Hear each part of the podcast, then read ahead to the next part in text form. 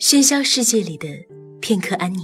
你们好，我是上官文露读书会的主播小何。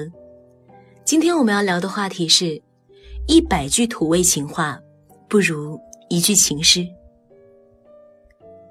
算命的说我五行缺点什么，我五行缺你。不知从什么时候起，土味情话开始盛行。这种有点傻气又有点可爱的表白方式，戳中了无数人的萌点。也许大家喜欢的并不是土里土气的情话，而是明明嘴笨却又想向你表白的那个人。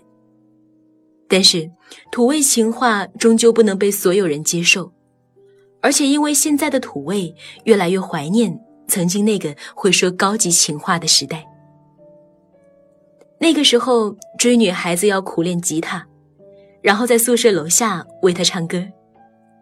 那个时候追女孩子要学会写情诗，将长久的暗恋都揉进这短短的几行字，然后再藏入白色的信封。其实无论哪个时代都不缺少真挚的爱情，所以无论哪个时代我们都不能没有情诗。情诗或许不是那么直白，一转再转，却迟迟不肯写一句“我爱你”。但也正因为如此，情诗又多了很多的慎重与温柔。比起描写爱情的其他艺术形式，情诗的出场概率总是比较低。也许它就如同爱恋的心思，需要小心的珍藏，不适合拿来暴露于光天之下。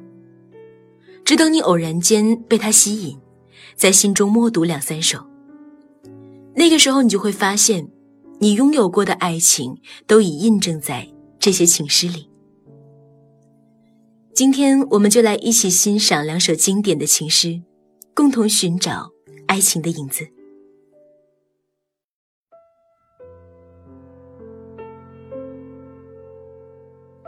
情诗，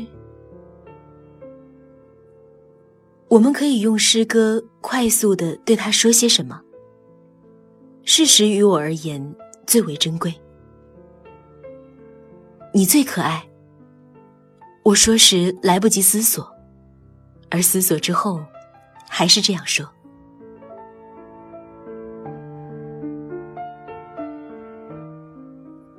普希金的这首情诗虽然很短，但却回味绵长。如何用诗歌最快速的表达爱意呢？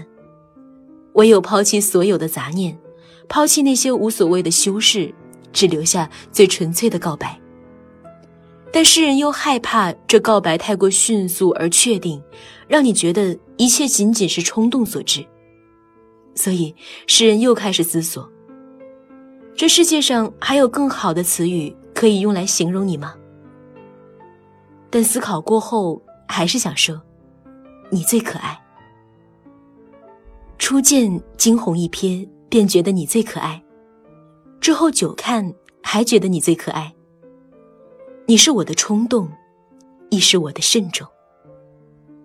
在不同的诗人笔下，爱情的样子也各不相同。这边普希金写下“你最可爱”，那边聂鲁达又写道：“我爱你，不知该如何爱，何时爱，打哪儿爱起。”接下来，我们一起欣赏诗人聂鲁达的《一百首爱的十四行诗》第十七首吧。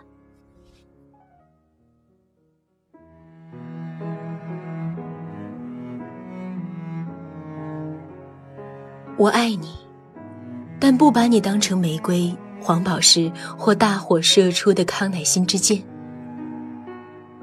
我爱你，像爱恋某些阴暗的事物。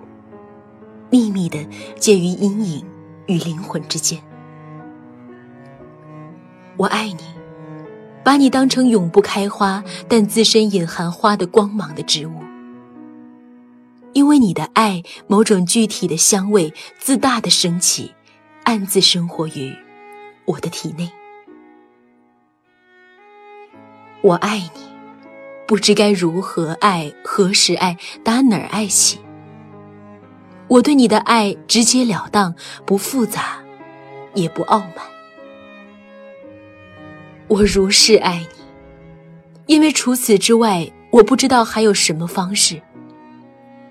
我不存在之处，你也不存在。如此亲密，你搁在我胸前的手，便是我的手。如此亲密，我入睡时，你也合上双眼。